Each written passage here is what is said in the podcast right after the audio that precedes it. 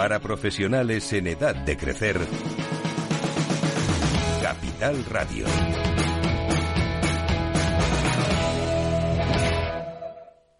Tienes 30 segundos para imaginar, para imaginarte el futuro, o como te gustaría que fuese, para imaginarte el mundo, el tuyo, o el que heredarán las generaciones que llegan, un mañana en el que podamos hacer que las cosas sucedan. Imagínate lo que quieras, lo que te emociona, lo que podremos lograr. Si en los últimos 100 años la tecnología nos ha permitido conectar como nunca la vida de las personas, imaginémonos todo lo que seremos capaces de hacer en los próximos 100. Telefónica, imaginémonos. ¿Te interesa la bolsa? Invierte en acciones o fondos cotizados sin comisiones hasta 100.000 euros al mes con XTB. Vente al broker mejor valorado según Investment Trends y al mejor broker para operar según Rankia. Un broker, muchas posibilidades. XTB.com. A partir de 100.000 euros al mes, comisión del 0,2%, mínimo 10 euros. Invertir implica riesgos.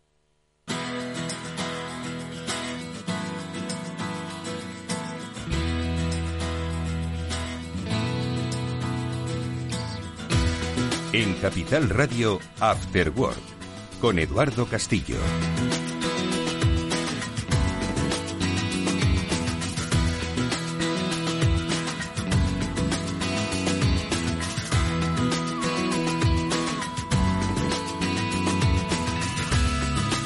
¿Qué tal amigos? Muy buenas tardes y bienvenidos al primer programa del año de Cyber After Work, que es el programa de ciberseguridad de Capital Radio cuando este año desde diferentes medios, y así nos alegra, os digan que uno de los temas de nuestro tiempo es el de la ciberseguridad, pensad que tienen razón, pero que también hace cinco años cuando comenzamos este programa, no es que tuviésemos razón, es que seis años, me recuerda Pablo Sanemeterio, es que era importante que tuviésemos en consideración pues una circunstancia que es que todos vivimos en una sociedad digital y que esa sociedad digital tiene dos eh, principales vulnerabilidades. Uno, que la tecnología no es infalible al 100% y dos, que el ser humano es muy, muy, muy vulnerable. ¿Por qué? Pues porque somos el principal factor de mm, incidencias que se producen en las compañías y en nuestra propia vida, nuestra vida digital, en nuestra vida financiera. De eso vamos a hablar hoy porque arranca lamentablemente 2023 plagado de incidencias que hablaremos siempre con los mejores especialistas que son liderados por Pablo Sanemeterio y Mónica Valle, como bien dice Pablo, desde hace seis años. Pablo, ¿qué tal? Muy buenas tardes. Muy buenas tardes, Eduardo. Pues con la misma energía que empezamos hace seis años, hablando aquí de ciberseguridad. Y yo creo que podemos poner un titular, y es que el timo la estampita saltó a Internet hace ya algún tiempo y seguimos cayendo. Y seguimos cayendo.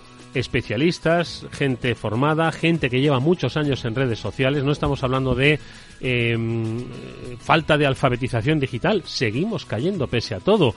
Bueno, pues hoy comentaremos uno de los casos que quizás ha tenido más repercusión en los últimos días, que es el relativo a lo que le ha sucedido a un ciudadano que compartió su experiencia en redes sociales sobre una estafa que, de la que ha sido víctima porque los eh, estafadores eh, suplantaron la identidad de su banco, que en este caso era ING. Lo hablaremos eh, largo y tendido y además también con una especialista en la materia, que es Ofelia Tejerina, pero, como digo, el otro referente de la información en ciberseguridad de este programa es Mónica Valle, a la que también saludamos. Mónica, ¿cómo estás? Bienvenida.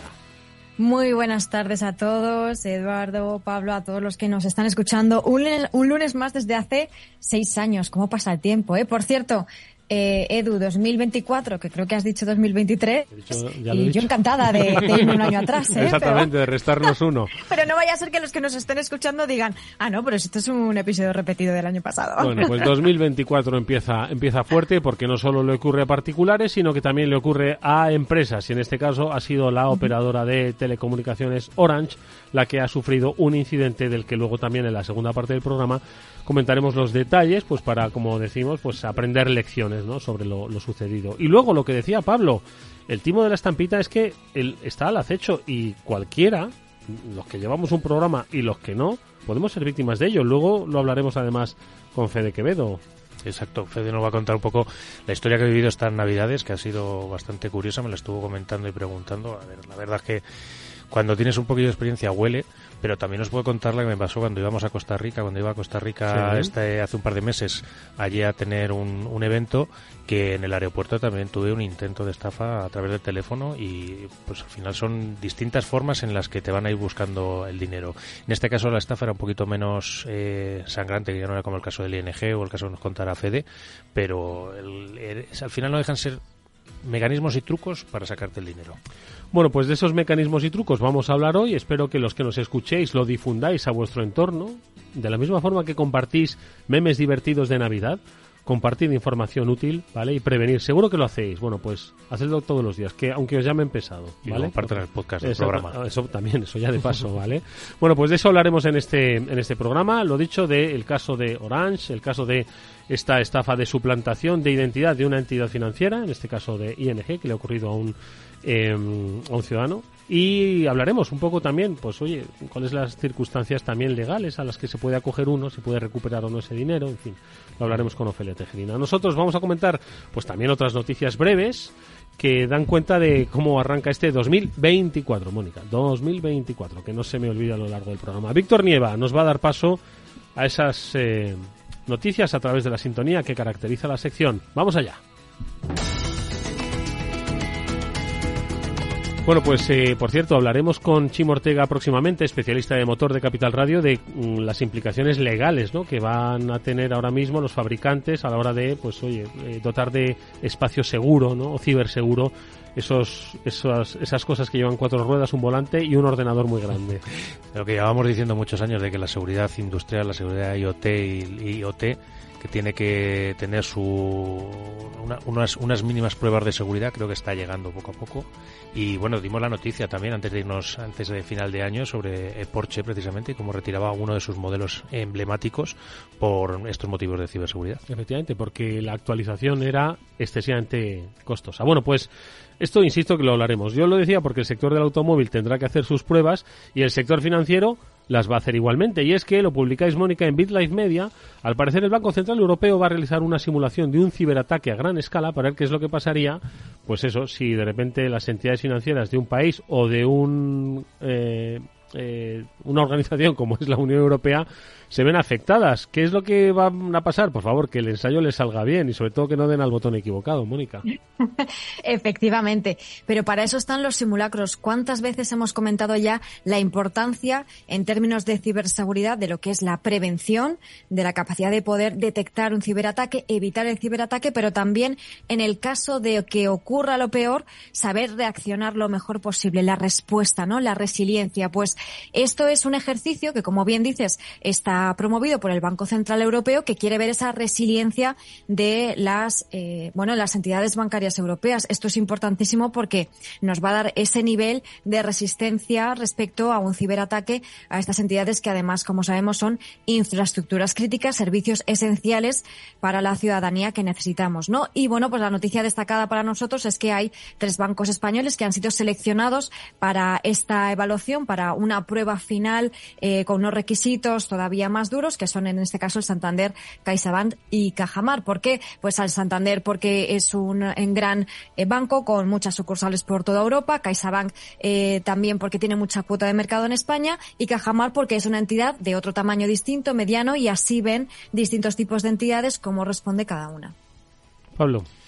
Pues ni más ni menos que, el como bien dice el titular, el traslado de los test de estrés que siempre se han hecho financieros de los bancos al tema, al, sector de la ciberseguridad, algo que es eh, algo muy importante y muy relevante, ya que pues es una infraestructura crítica, como bien ha dicho Mónica, y a la cual le debemos, eh, yo creo que es uno de los sectores tradicionalmente que más se ha preocupado por la ciberseguridad. Eh, pero bueno, está bien también que el supervisor le haga estos test de estrés y, pueda haber posibles fallas o posibles agujeros por los cuales se, se lleve nuestro dinero. Bueno, pues eh, vamos a ver qué aprendemos de todo ello, porque incidentes se pueden producir en todos los sectores. Y eso es algo, eh, Mónica, que habéis también em, recopilado en BitLife. Ahora sí, referido al 2023, ha habido innumerables ataques pero ha habido cinco que habéis destacado como los más impactantes, tanto por el nombre de las víctimas como por los efectos ¿no? que, ha tenido. Lo recordamos brevemente, empiezo yo el primero, el Clinic de Barcelona, que fue Joder, marzo, madre mía, cómo pasa el tiempo. Pensé que había sido a final de año. no, no, pero además es que ha coleado mucho. Se ríe Mónica, madre mía. Ha sido de los más impactantes y hace muy bien estar en el 1, esta recopilación de BitLife Media.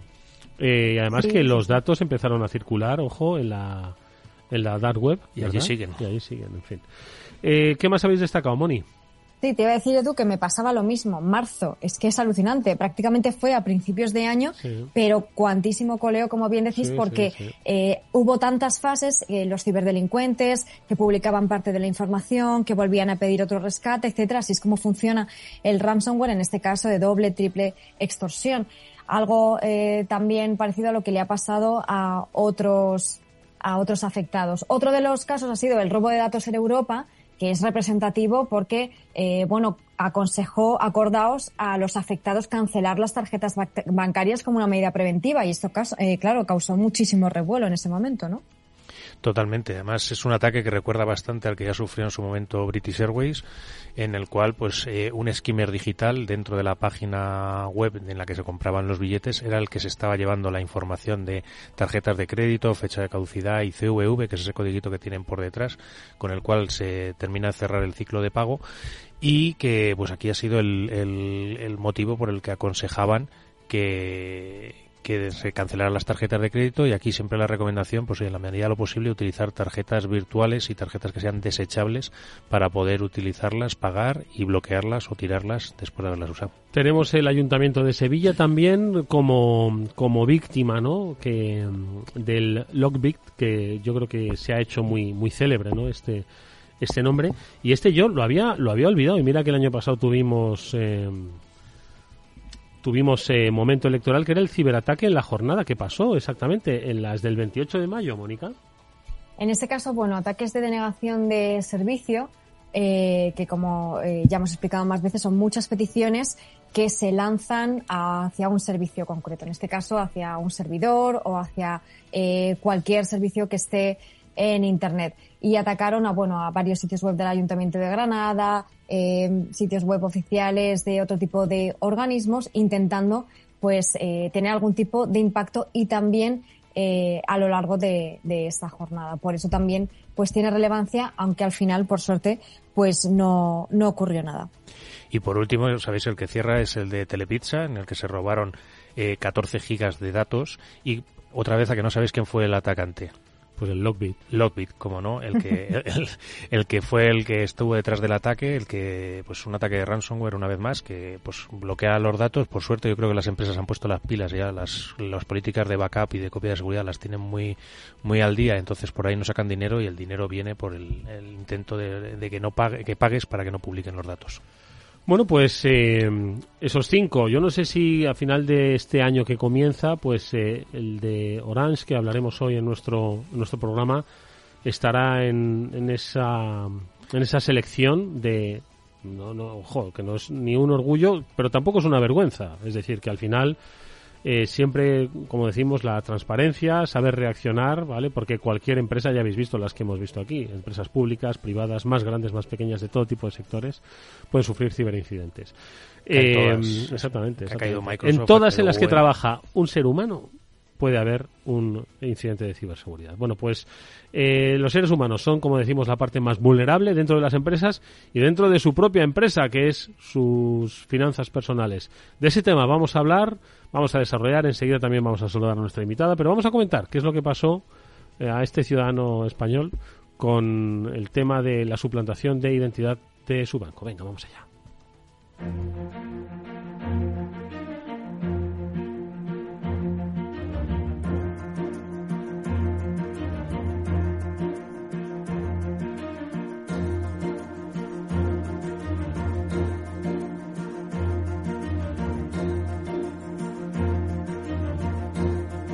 Bueno, yo lo vi en redes sociales, eh, pues en medio de la Navidad, el 30 de diciembre. Eh, lo vi publicado, me saltó porque un, colega del mundo de la, de la comunicación pues le, le retuiteó. No sé si le conocía, la verdad es que tiene que haberle puesto un mensaje.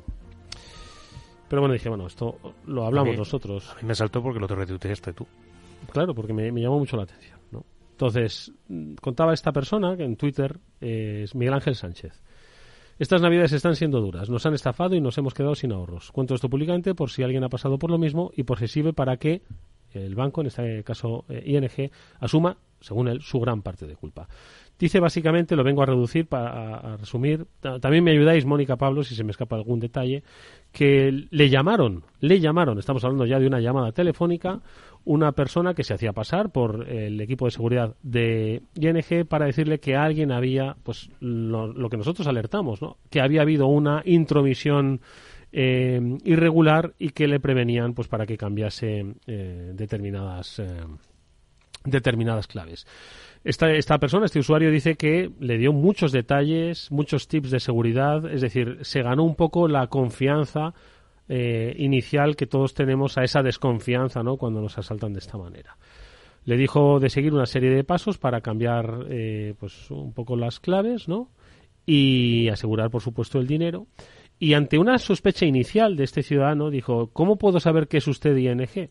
Dice que eh, confirmó a través del, del Internet pues que eh, estaban llamando desde una oficina de ING con el teléfono que salía en pantalla. Bueno, vengo a decir un poquito más y es que al final esa confianza ¿no? que, que debió dar esta serie de datos, ¿no? Pues hizo pues que este, este ciudadano empezase a hacer las transferencias pues a un lugar indebido y al final se dio cuenta de que había sido víctima de, una estafa. Lo he venido un poco a resumir de, esta manera. Él se quejaba amargamente de que quizás ING tenía que asumir parte de, culpa porque eh, pues había un poco menos que utilizado pues esa identidad corporativa, ¿no? Y él pues en todo momento había pensado que podía ser ING. No sé, Mónica Pablo, si me dejo algún detalle. Mm, bajo mi punto de vista no, te dejas mucho, no te dejas prácticamente nada, has contado muy bien, lo has resumido muy bien. El, el punto, cuando yo comentaba esto con, con mis conocidos y con mis familiares, el punto que yo creo que a todo el mundo les sorprendía es ese primero esos tips de seguridad que les da para ganarse la confianza, que es algo habitual, no es lo que les sorprendía, sino ese detalle de te estoy llamando desde la oficina del, del banco, en el cual yo les digo, pues que manipular el número desde el que te están llamando, que te lleguen SMS desde el número que te están, que, que, es el número de tu banco, es algo entre comillas relativamente trivial y se ha visto bastante. sí, cuando de repente te llega de correos o de tal, ¿no? Dices, viene con el, el enlace, el número ahí en ese hilo de, de, de SMS, quizás en las llamadas no lo habían visto tanto, pero a la hora de llamarte, el que el número de teléfono sea el origen no es garantía de que realmente te estén llamando de ahí. Pues de ahí que siempre el, consejo sea, vale, muy bien, dame tu nombre, cuelgo y llamo yo a la oficina. Es la única forma en la que te asegura realmente 100% que estás contactando con la oficina. O sea, ese cortar la llamada y volver a llamar tú es algo que tenemos que instaurar un poco en toda la mente de la ciudadanía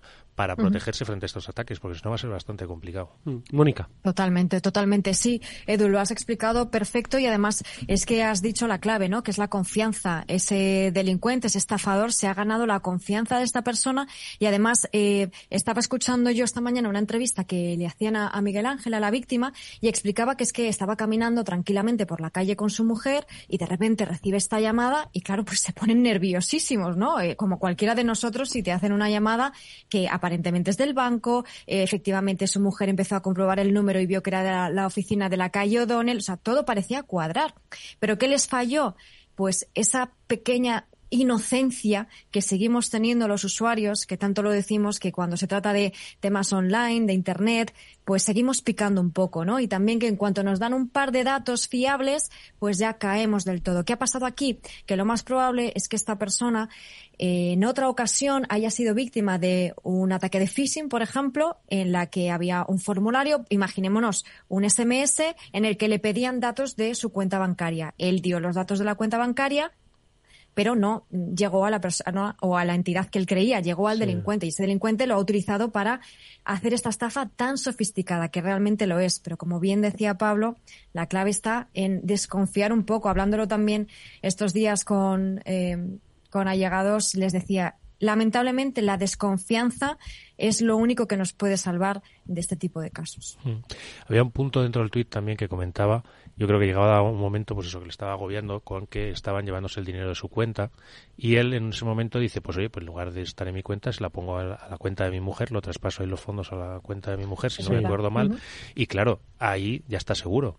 Y él ahí El malo otra vez tuvo un momento de, de, pues, de, de brillantez, maligna, de decirle, no, no, que a tu mujer también le están tocando por ahí el dinero, mándamela a una cuenta segura.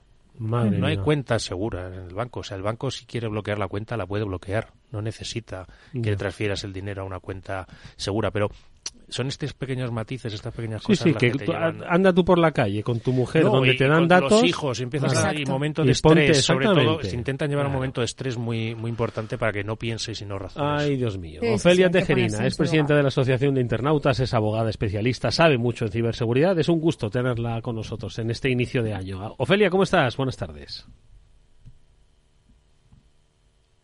Mute.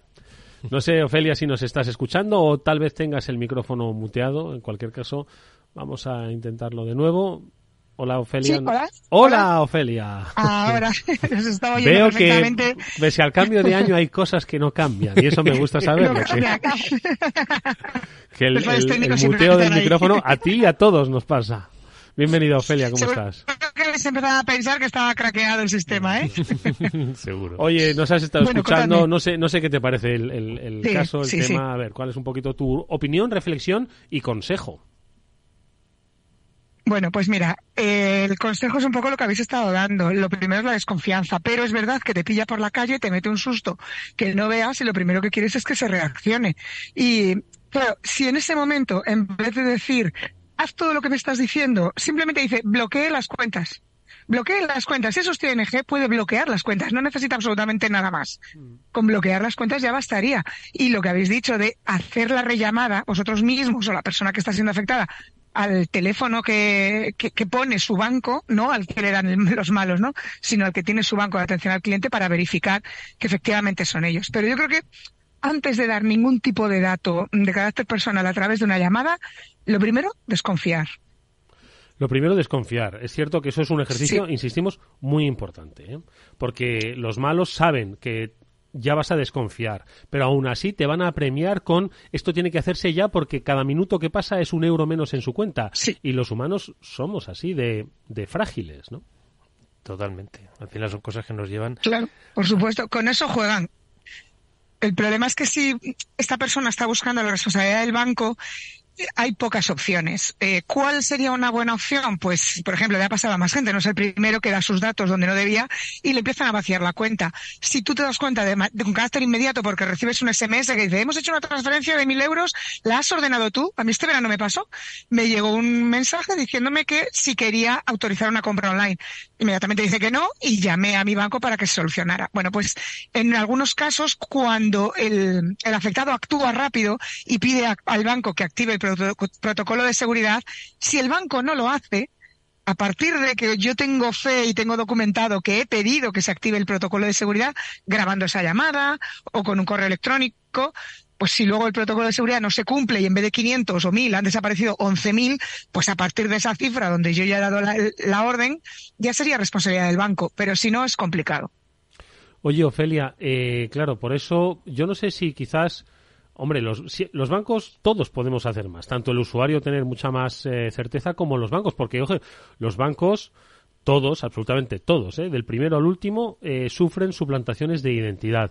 Entiendo que deben todos ampliar quizás esas, o es que les da miedo comercialmente hacerlo. El hecho de enviar muchas comunicaciones diciendo, si alguien llama de ING o de cualquier otro banco, usted no le crea. Eh, les da una, es una cuestión reputacional también o que enviar una de estas al día, yo qué sé, imagínate. Bueno, a ver, puede ser cansino para nosotros, pero es que están intentando protegernos. Y yo, desde luego, si soy el banco, tengo muy claro que mi reputación va a ir a peor si sale gente como el caso del que estamos hablando, diciendo lo que ha pasado y queriendo echar la culpa, la culpa al banco. Por lo tanto, el hecho de que nos informen continuamente no creo que suponga un problema para la reputación.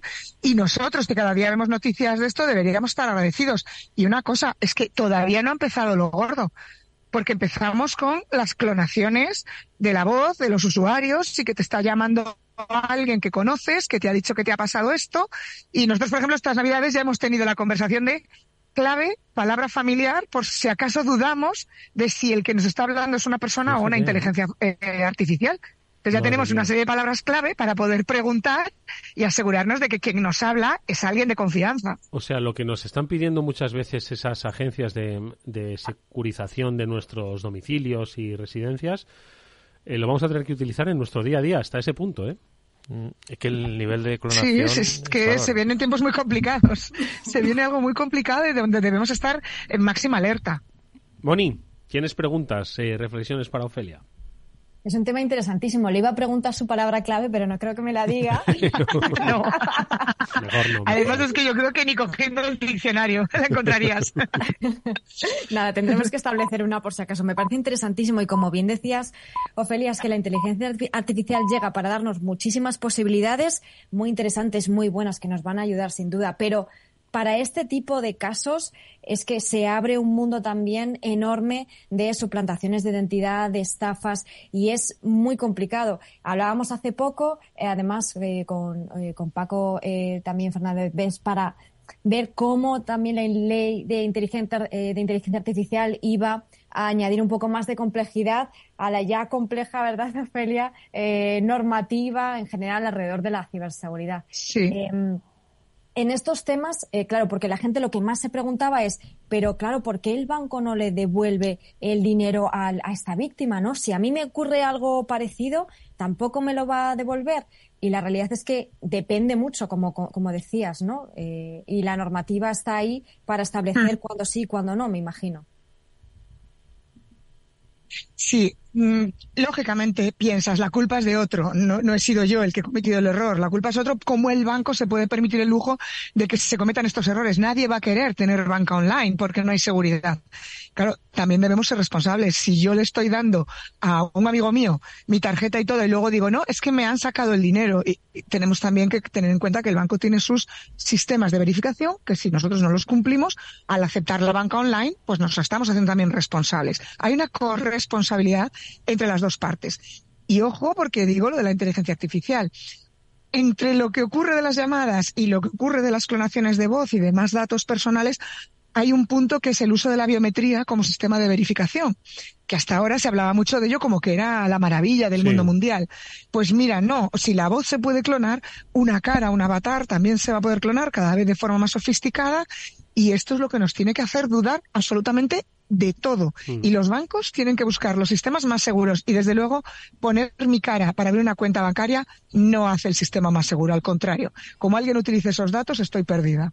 Oye, a ver cómo demuestro que no era yo. Eso, fijaos, en las jornadas STIC, que tuve la oportunidad de, de moderar la sala en la que se hablaba de inteligencia artificial, hicieron pruebas allí en, en, directo presentando pues eh, ejemplos de cómo con biometría se podía perfectamente engañar a una cámara de ordenador para la autenticación de cualquier cosa, pues para, yo qué sé, acceder a, imagínate, cuando te piden, oye, a ver que, que seas tú, ¿vale? Sonríe, incluso ese tipo de cosas, ¿no? Bueno, pues se puede hacer nos piden esos datos con mucha alegría y es peligroso que los almacenen si no se cumplen unas medidas de seguridad. Por eso la Agencia de Protección de Datos acaba de decir que para determinadas finalidades, como es el registro de horario de entrada y salida, no es necesario poner la huella dactilar digitalizada. Al contrario, que no debería hacerse. Y resulta que hasta ahora era lo más fácil y lo más cómodo del mundo, pues han tenido que rectificar. Oye, ¿no pensáis, un último tema que le, que le preguntamos a Ofelia, pero también pido reflexión de Pablo y Mónica, que igual se va a empezar a comercializar un, un seguro de ciberestafa, que oye, que yo no sé si los hay, ¿eh? pero vamos, de la misma forma que tienes cobertura para tu coche, auto, salud, etcétera, etcétera, pues eh, un, un, seguro de cobertura de ciberestafas eh, ya a nivel particular, ojo, eh, no a, nivel empresa. Sí, existieron, existieron, pero no compensaban. Y hasta donde yo sé, han ido desapareciendo o están de forma muy residual. Es algo que tienes que negociar con tu aseguradora. Empezaron creando estos seguros para el ciberbullying, para el acoso escolar a través de las redes. Ahí fue Mafre, fue una de las primeras empresas que aseguraba estos daños. Y después las cuentas bancarias con un seguro por si ocurre algo como esto, a ver la aseguradora y la letra pequeña, que eso me da casi más miedo que, lo que me despida el banco. Al final, yo creo que el tema de los seguros y los ciberseguros eh, muchas veces se, se utilizan como último recurso para transferir el riesgo a un tercero. Eh, en, este, en este escenario yo creo que lo hemos visto alguna vez con los ciberseguros en empresas, lo hemos visto con ciberseguros, les, les exigen una serie de medidas y también limita una serie de pérdidas. Entonces yo entiendo que en caso de comercializarse la pérdida que cubrirían sería pequeña y te obligarían a hacer yo creo un cursillo bastante intenso de ciberseguridad. Mónica, tu comentario. Claro, sí, y también, eh, como ocurre en el caso de los ciberseguros, tienes que cumplir también una serie de protocolos de seguridad. Es decir, a lo mejor en este caso, si la negligencia es de parte de la víctima porque ha hecho cosas que no debería, pues tampoco te van a cubrir. Imagino que por eso tampoco han tenido mucho éxito, ¿no? Aquí, por eso la mejor inversión, como solemos decir, aunque es un poco más eh, arduo, entre comillas, que tampoco, pues es concienciarse, eh, leer este tipo de Em, de artículos, conocer este tipo de historias, escuchar nuestro programa, entre otras muchísimas cosas, pues para, bueno, eh, que se nos encienda esa alarma, esa bombilla cuando nos hagan una llamada que es sospechosa, como este caso, ¿no? Bueno, pues eh, venga, educación, educación, desconfianza, educación, buenos consejos los que nos ha dado Ofelia Tejerina, que es presidenta de la Asociación de Internautas a la que le agradecemos como siempre que no solo por su experiencia como jurista, sino también por su experiencia como experta en ciberseguridad nos pueda acompañar en este en este tránsito en el que nosotros todos podemos ser víctimas, seamos todo lo digitales que queramos, pero podemos ser víctimas igualmente. Ofelia, siempre un gusto escucharte, que sea mejor verte la próxima vez por aquí por el estudio. Ojalá que sí, muchísimas gracias a vosotros, un placer acompañaros. Adiós. Vamos con un consejo. Si inviertes en bolsa, esto te va a interesar. XTB, tu broker con más de 15 años en España, tiene la mejor tarifa del mercado para comprar y vender acciones y ETFs. No pagues comisiones hasta 100.000 euros al mes si inviertes en bolsa o quieres empezar más sencillo imposible. Entras en xtb.es, abres una cuenta online y en menos de 5 minutos compra y vende acciones sin comisiones, además con atención al cliente las 24 horas al día. ¿A qué estás esperando? Miles de clientes ya confían en xtb.es, un broker, muchas posibilidades. A partir de 100.000 euros al mes la comisión es del 0,2%, mínimo 10 euros. Invertir implica riesgos.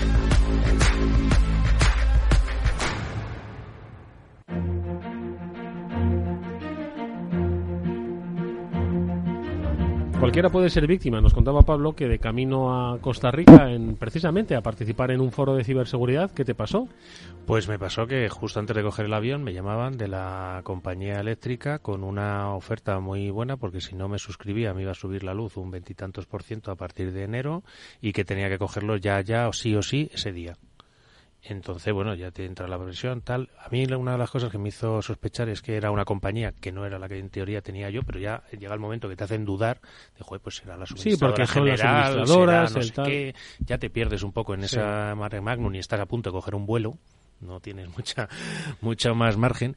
Y, llega el momento entonces pues bueno más o menos dice bueno vamos a empezar el proceso entonces en eso que empieza el proceso y te dice bueno te voy a mandar te va a mandar un SMS tienes un enlace te tiene un código me lo tienes que dar allá fue el momento en el que ya me saltado otras alarmas y dije una leche yo no te doy nada o sea, si estoy que quiero cambiar esto, pues lo cambiamos o me suscribes el contrato, me renuevas el contrato, pero no te tengo que dar nada. Ese fue el momento un poco para mí en el cual me hicieron saltar las alarmas y ya directamente colgué y dije hasta luego.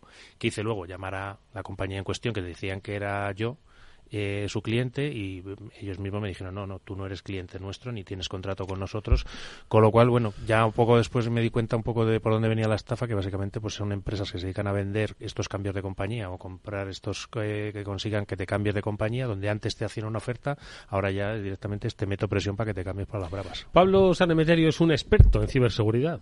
Eh, imaginad a alguien que no es un experto en ciberseguridad, como puede ser vuestra hermana, vuestra madre, vuestro padre, vuestros hijos de 18 años. Sí, ya te digo yo que sí. ¿Qué es lo que ha pasado, Fede?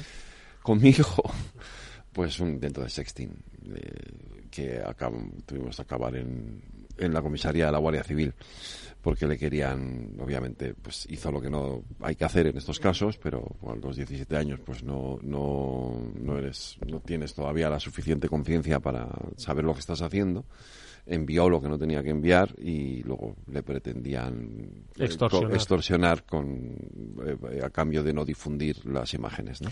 ¿Esto te llega a través de las eh, aplicaciones de mensajería, de cualquiera? En este caso a él le fue por una, un un chat, eh, una aplicación de un chat de grupos. Esto, claro, este es un problema muy, entiendo que es un problema grave para los jóvenes, ¿no? Sobre todo para los adolescentes, ¿no? Que están siempre buscando en las redes sociales el tener más amigos, más gente con más tal, tal, tal. Entonces, bueno, pues una chica ligó, con él o una, una, una, supuesta, sí, porque luego nunca es una chica, siempre es un tipo que está en no se sabe dónde, ¿no? O no, una tipa, da igual, quiero decir, pero suelen ser mafias, ¿no? Eh, te extorsionan hasta el límite, ¿no? Eh, y en su caso, eh, lo que sí nos dijo y me pareció muy interesante y me parece muy interesante destacarlo, eh, nos dijo la, la Guardia Civil cuando fuimos a la denuncia, es que lo más importante era el paraguas que él había tenido en todo momento familiar, porque hay muchos jóvenes, muchos adolescentes que no tienen ese paraguas y que lo pasan realmente mal, hasta el punto de tener verdaderos problemas de salud mental y algunos incluso llegar a, pues, a quitarse la vida. No, querer comentarlo por vergüenza, por lo que fuere. eso es. En su caso fue lo primero que hizo fue cuando empezó el problema, fue decírmelo a mí y obviamente cómo actúas en estos casos, pues intentando tranquilizarle y desde luego no riñéndole ni esto, porque al final 17 años hemos tenido todos. ¿no? que la soledad es muy mala para estos problemas, vas generando una bola muy grande tú solo de, y te vas metiendo tú solo más en el pozo. eso es. Pero bueno, hay que denunciarlo siempre, nunca caer, porque además este tipo de redes de extorsión lo que aprovechan estas circunstancias, si caes es en que te van a seguir extorsionando, con lo cual nunca hay que caer, eh, porque al final, aunque ellos te dicen que van a difundir nunca difunden. cuando le tratan de extorsionar, le piden dinero, le piden eh, bitcoins, dinero, le dinero, piden, dinero, dinero, eh, Bizum, Bizum, Bizum, sí. De hecho, eh, como yo cogí la cuenta y le amenacé, le dije, vamos, voy a ir ahora mismo a la Guardia Civil, como no dejes en paz a mi hijo. Eh, él en la Guardia Civil, la Guardia Civil le dijo, mándale, pídele el número de teléfono para mandarle el Bizum, claro, para intentar ver ah, de dónde estaban, ¿no? Eh, pero yo creo que ellos se, dieron cuenta y no se lo mandaron y entonces fue cuando le amenazaron con yo al final pues tengo una, soy muy público pues dieron conmigo y, y, le amenazaron con que me iban a hacer a mí no sé qué y tal estas cosas. De eso le puso a él más nervioso tuvimos que volver otra vez a la Guardia Civil con esas amenazas para ampliar la denuncia y, esto pero un desastre en fin un día de Reyes chulo. Pablo lo sabe porque le llamé, le dije estoy aquí en la Guardia Civil contando. Y es, eh, claro, es que eh, Fede apuntaba una cosa, también te lo, te lo pregunto a Mónica, ¿no? Que son estos chats grupales donde hay miles de, de personas que no se conocen siquiera entre sí. Lo hemos visto con el caso de compartir pues eh, contenidos pornográficos donde había mm. eh, pues eh, muchos menores donde pero que los habían metido a muchos de ellos sin sin, sin querer o vamos sin solicitarlo ni mucho menos les habían agregado a grupos enormes de WhatsApp donde había miles de personas. Esto qué está pasando con esto ¿Qué, por qué se está generando esto Pablo Mónica. Pues es, yo creo que es un poco la se juntan dos cosas vale a ver los malos mm, son malos, pero principalmente son muy listos y aprovechan mucho las circunstancias que hay sociales. Están muy al día de qué es lo que ocurre en esas circunstancias sociales. Entonces, yo creo que ellos mismos, quizás ni siquiera los malos son los que generan estos chats o estos eh, grupos de, mucha gente. Los aprovechan, tratan de estar dentro y tan pronto te llega uno de los grupos de que los que se llaman Pablo son los más guays y hay que ser estar en el grupo de los Pablos, como que, pues oye, tiene que el, el grupo, como decís, de intercambiar y que también, pues yo creo que también cambia un poco la forma de relacionarse y la forma de, sociabilizar que teníamos antes nosotros sin tanto teléfono y sin tanta internet a la, forma que tienen ahora los jóvenes, que es mucho más intensa en redes sociales y en, tecnología. Mónica.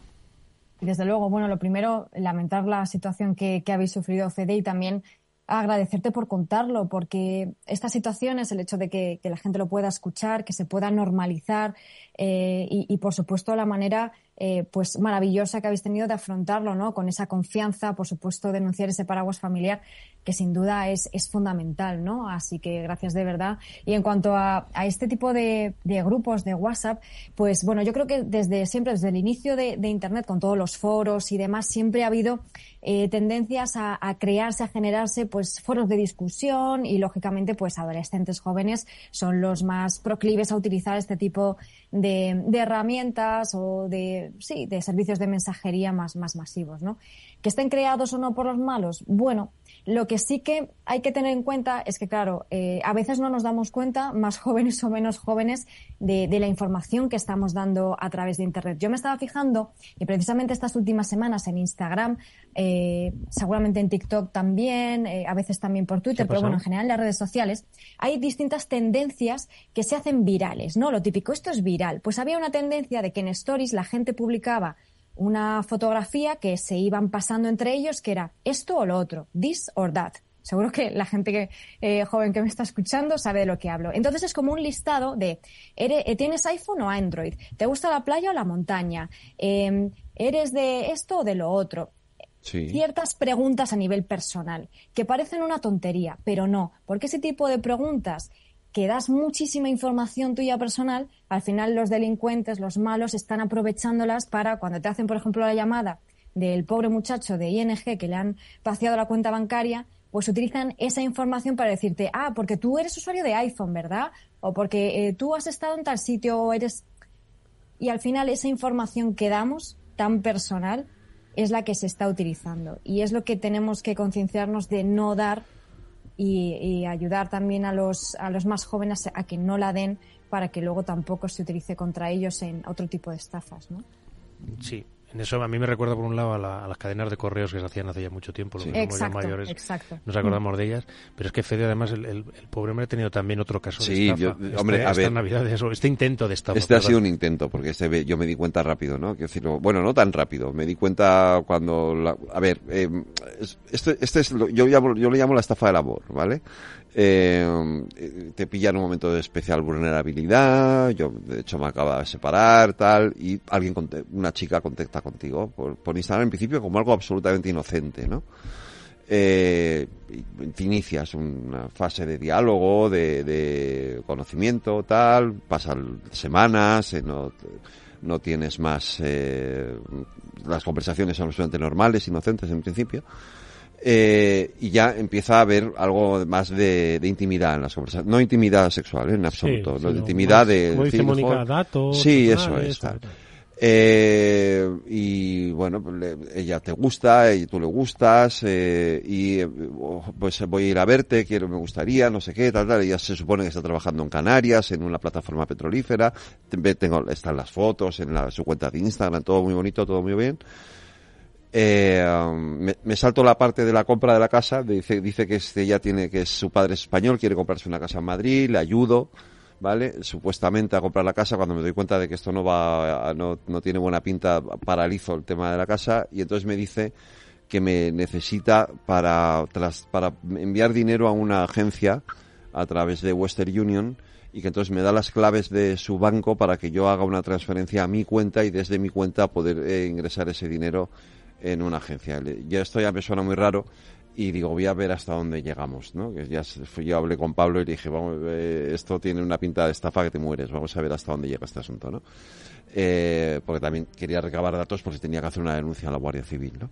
Eh, y entonces, eh, efectivamente, entro a la cuenta del banco, aparece ella, cuatro millones de dólares en la cuenta del banco, eh, me dice que me haga una transferencia de 6.000 euros. Yo me hago la transferencia de 6.000 euros, eh, nunca me llega esa transferencia. El banco me pide, le tengo que pedir al banco unas claves, el banco me las envía, me hago la transferencia, por supuesto el dinero no llega jamás, pero en ese no llega el dinero, ella tiene mucha prisa en que yo pague a la agencia. Entonces me dice, adelántalo tú y luego yo te lo devuelvo con intereses. Y le digo, sí, hombre, hasta aquí podríamos llegar, creo que va a ser que no.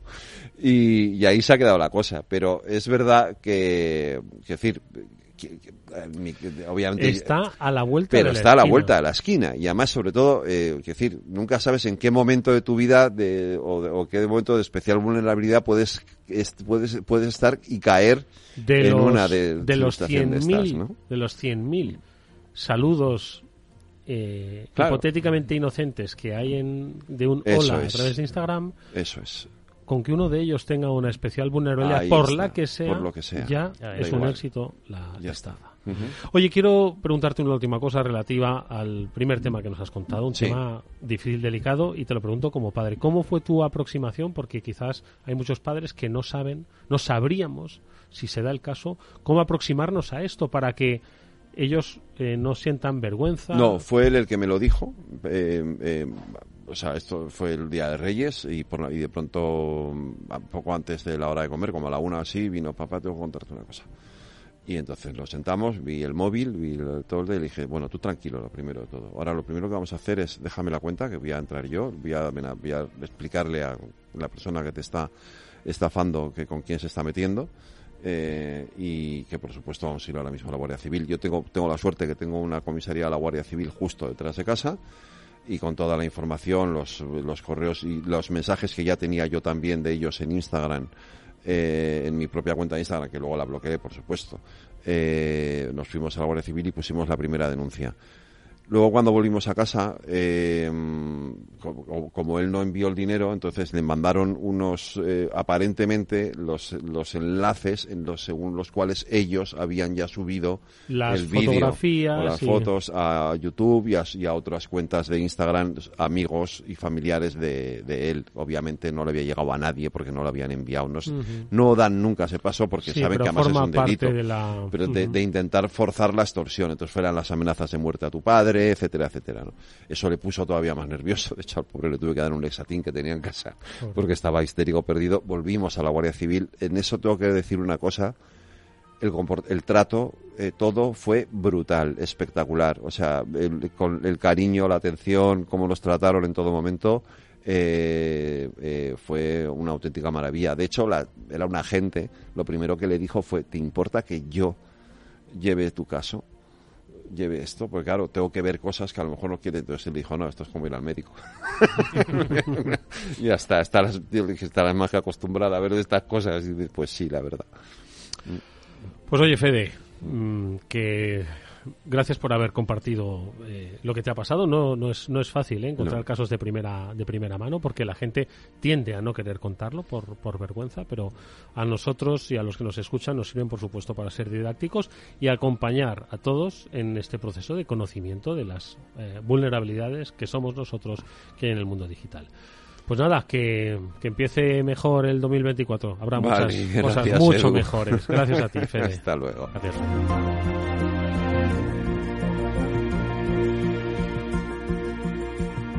En Capital Radio After Work con Eduardo Castillo. Le pasa a ciudadanos y le pasa a empresas. Uno de los casos que posiblemente van a marcar el inicio del año ha sido el eh, ciberataque que sufrió, eh, lo diremos, la compañía de telecomunicaciones Orange. Habéis publicado un vasto análisis, Mónica, en BitLife Media que te pido, también por el tiempo que nos queda, nos pueda resumir para un poquito ver qué es lo que ha pasado. Pues efectivamente lo que ha pasado es que la compañía ha sufrido un ataque que eh, básicamente, y como saben también los usuarios de la compañía, ha dejado a los usuarios sin, sin ese servicio, ¿no? Eh, entonces, como estábamos diciendo y como estabas explicando, fenomenal, cualquier persona, cualquier empresa puede ser víctima de, de un ataque, ¿no? Yo creo que eso es eh, fundamental explicarlo porque es verdad que a lo largo de de estos días yo he ido eh, pues leyendo, viendo algunos comentarios y demás eh, de cómo ha sucedido, dejado de suceder y yo creo que eso es, es, importante también decirlo, ¿no? Pero bueno, en este caso fue el miércoles 3 de enero por la tarde, esa interrupción generalizada del servicio de Internet eh, que no solamente afecta a Orange, sino también a Yastel y a Simio que utilizan los, los servicios de la operadora. Sí que es cierto que la respuesta de la compañía fue muy rápida, lo fueron comentando también a lo largo de de la tarde en las redes sociales y restablecieron el, el servicio. Al final fueron unas horas eh, el tiempo que no pudieron usar los servicios, ¿no? Eh, no podían utilizar eh, internet, etcétera. Entonces, bueno, pues sí que es verdad que los usuarios se vieron afectados. ¿Qué es lo que ocurrió? Ahora nos lo cuenta mucho mejor Pablo, pero bueno, el ataque parece provenir de un malware que se llama Raccoon, que viene desde septiembre del año pasado, entonces es un eh, ataque que viene de largo, sofisticado y los ciberdelincuentes seguro que han estado eh, moviéndose o viendo la información lateralmente en la compañía cuando un empleado de Orange fue infectado con este malware, pero no ha sido ahora hasta enero cuando eh, han decidido utilizar pues esa información, esos accesos que, eh, que lograron mm. obtener, ¿no, Pablo? Fíjate, fijaos eh, lo que ha apuntado Mónica, un empleado hace tiempo, pues por vete a saber qué correo electrónico abrió, que ni lo percibió él ni la propia compañía, estaba allí alojado, se ha disparado Pablo.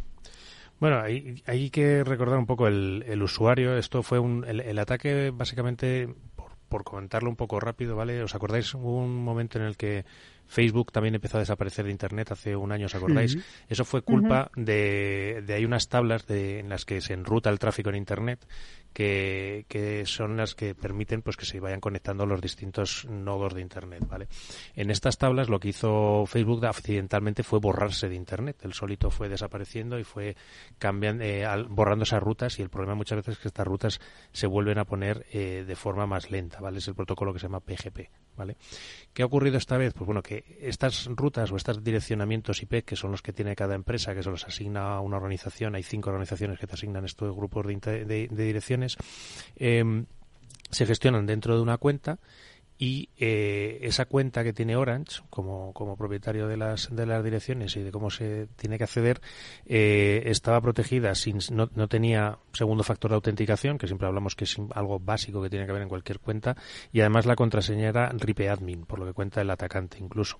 Dice que en, algún tweet eh, está la parte del malware también eh, en algún tweet yo he llegado a leer también que comentaban que lo tenía que había estaba liqueado en algún en alguna de estas fugas de información que se a veces, esperamos sea por lo que fuera, el atacante consiguió la contraseña, que era ripadmin, que es algo tremendamente trivial que no puede estar como contraseña, y además eh, había una ausencia de segundo factor de autenticación, que es este SMS o, o algún codiguito que te piden.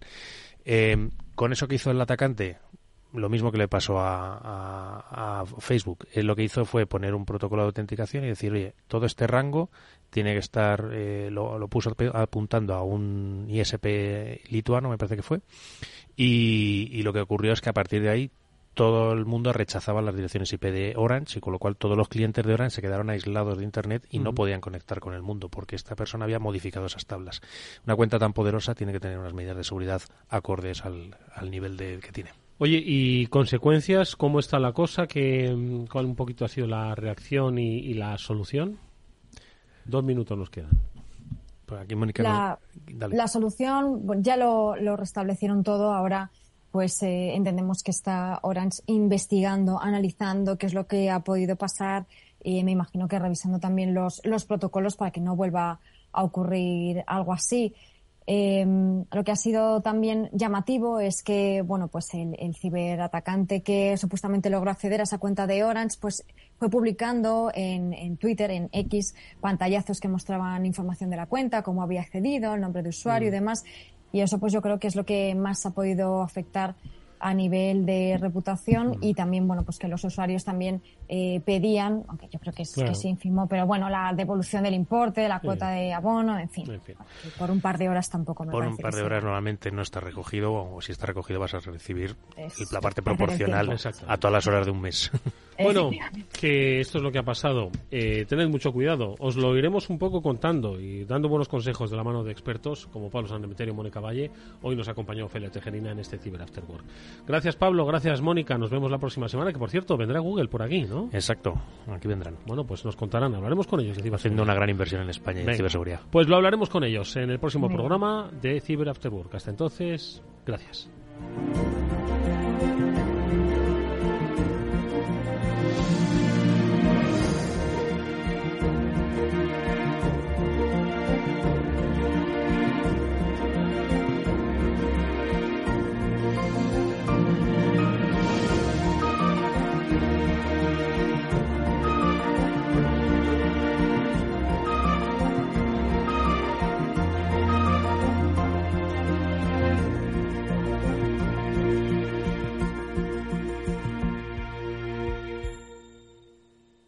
Tienes 30 segundos para imaginar, para imaginarte el futuro, o como te gustaría que fuese, para imaginarte el mundo, el tuyo, o el que heredarán las generaciones que llegan, un mañana en el que podamos hacer que las cosas sucedan. Imagínate lo que quieras, lo que te emociona, lo que podremos lograr. Si en los últimos 100 años la tecnología nos ha permitido conectar como nunca la vida de las personas, imaginémonos todo lo que seremos capaces de hacer en los próximos 100. Telefónica Imaginémonos. ¿Qué es ir más allá? Con Arval podrás llegar donde te propongas de la forma más sostenible y asegurar un mundo mejor contribuyendo a la seguridad en carretera, al futuro de las ciudades y a la calidad de vida. Ser responsable sin tener miedo al liderar el cambio. Arval, la transición energética arranca aquí. Más información en arval.es. Capital Radio. La genuina radio económica. Capital Radio, Madrid, 103.2. Inversión inmobiliaria acompaña al mercado inmobiliario en este nuevo ciclo. Todos los jueves de 10.30 a 13 horas, el inversor encontrará las claves para realizar su mejor inversión. La mañana de los jueves en Capital Radio tomamos el pulso al sector inmobiliario. Noticias, análisis de mercado y debates donde los protagonistas del sector podrán contar en primera persona los retos a los que se enfrenta el ladrillo. Inversión inmobiliaria pone la voz al sector inmobiliario. Aquí, en Capital Radio.